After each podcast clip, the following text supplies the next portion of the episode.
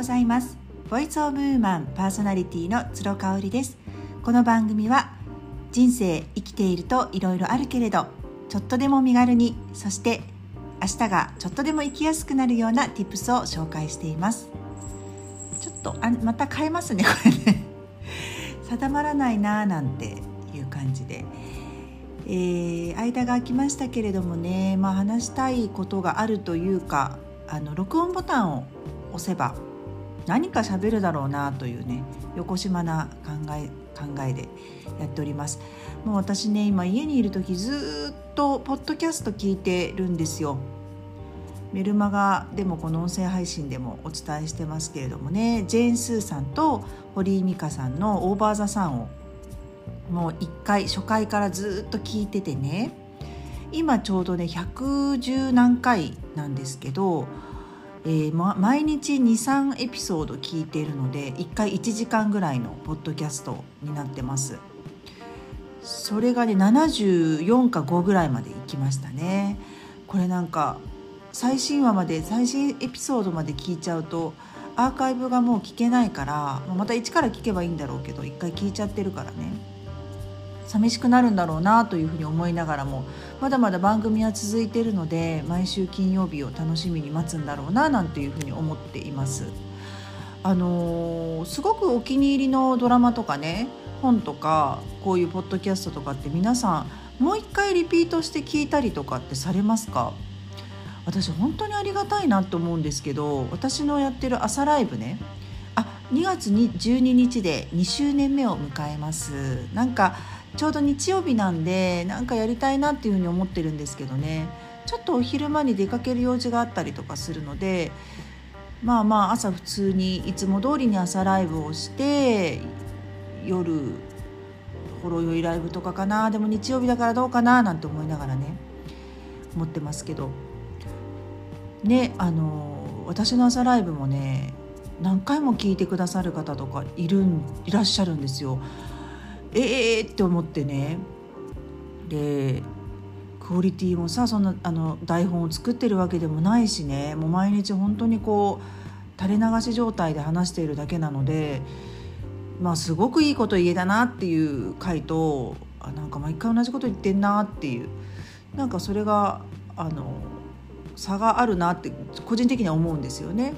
私も気が乗ればあのどんなこと話せたっけなとかこう口癖とか自分の話し方の癖とかをチェックする意味でもう一回聞いたりとかするんですよね。うんあなんかここちょっと分かりづらかったな説明がとかねそういう参考にしたりするんですよね。昔はね自分の声がすごく嫌いで特にこういうふうに収録した時の声って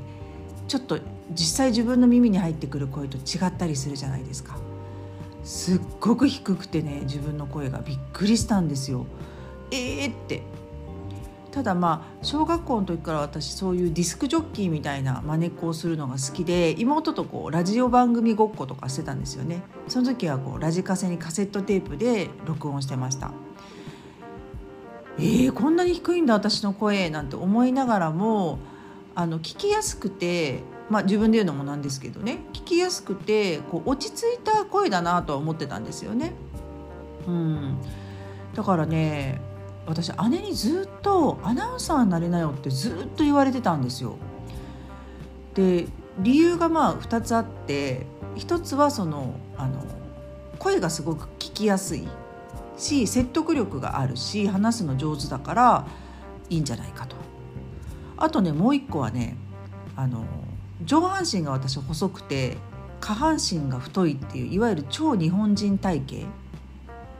いわゆる洋梨体型なんですよね。そういう場合ってあのアナウンサーってキャスターじゃなくてさアナウンサーって上半身しか見えないじゃないですかあのデスクに原稿でねあの見るから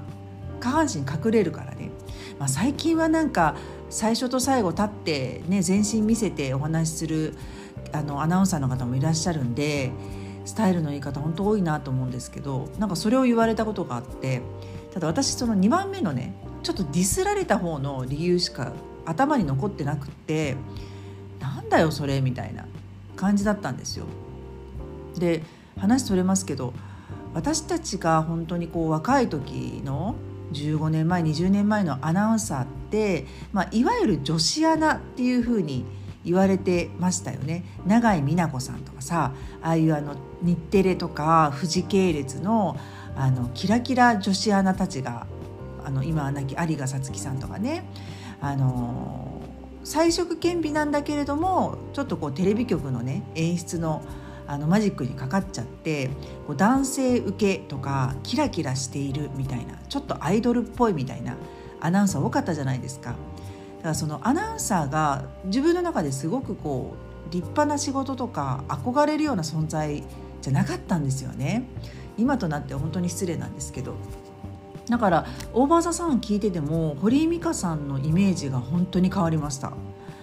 あ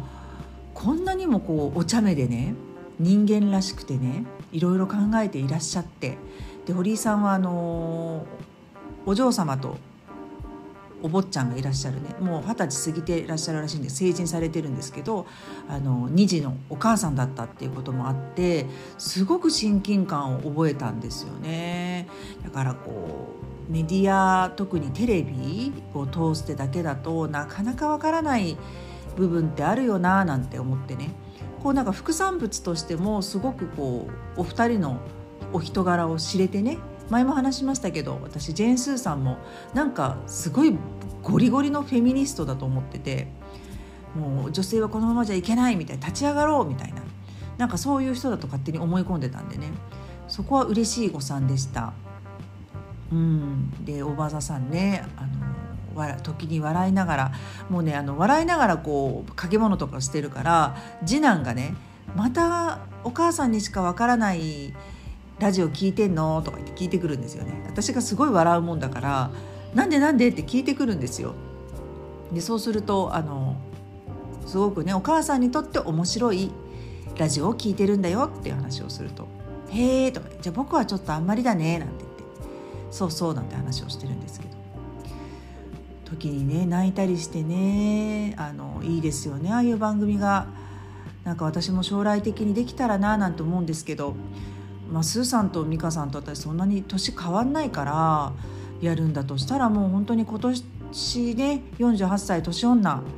この時から始めちゃってもいいんじゃないかなっていうふうに思っててね。なんかね一緒にこうあのワイワイと価値観も似ててであの忖度がない関係というかねもうお互い言いたいことを言っても後腐れがないようなってなると、まあ、長年の付き合いのっていうのもあるよね。いわゆる何て言うんでしょう信頼関係が。どうなんだろうでも。堀井さんとスーさんはねもう10年来のお友達らしいんですよ。もともとは仕事で知り合ってなんか共通点なさそうなんですよねお二人とも。スーさんはなんかこう豪傑な感じがするし堀井さんはどちらかというとまああの本当にこう蝶よ花よと育てられてきたようなそういう道を歩んできたようなザ女子アナっていうイメージがあったんでなんでこの2人が仲いいのかなっていうふうに思ったんですけどね。とにかくねこう笑うツボが一緒な気がする。こうスーさんが言って笑って美香さんが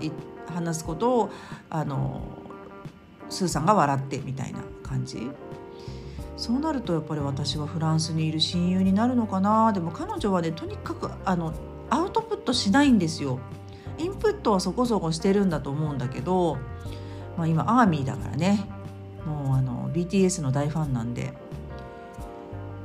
なんか LINE でバーッと喋ってて最初全然違う仕事関係の話とかをしているにもかかわらず最後は必ずアーミーネタで終わるっていうね BTS ネタで終わるっていうぐらいもう彼女はもう